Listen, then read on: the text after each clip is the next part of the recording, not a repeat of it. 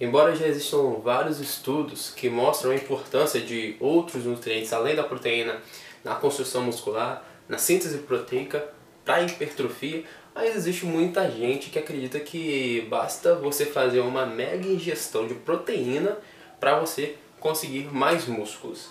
Como toda história maluca, isso tem uma fonte, isso tem que nascer em algum lugar. E da onde isso saiu? Isso dizem que saiu do mito de Milo. Quem foi Milo?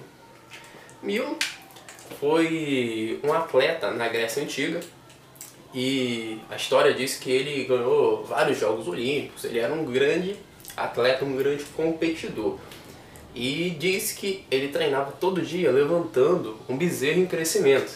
E quando esse bezerro fez 4 anos, ele levou o bezerro em volta do estádio olímpico, correndo com o bezerro nas costas, matou o bezerro e comeu o bezerro inteiro. Em algumas literaturas é, cita que, que o consumo diário de carne dele era de aproximadamente 9 kg de carne e isso é absurdamente alto. Só que essa proteína, quando você tem um, um baixo, uma baixa ingestão de carboidrato, abaixo do que você precisa, essa proteína vai ser encaminhada para a geração de energia. Daí a importância de você consumir a quantidade certa de carboidratos.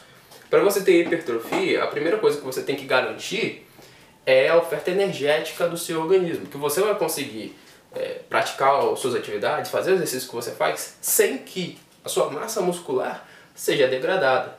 Então, quando você tem essa manutenção energética, aí sim o seu corpo pode entrar em estado anabólico.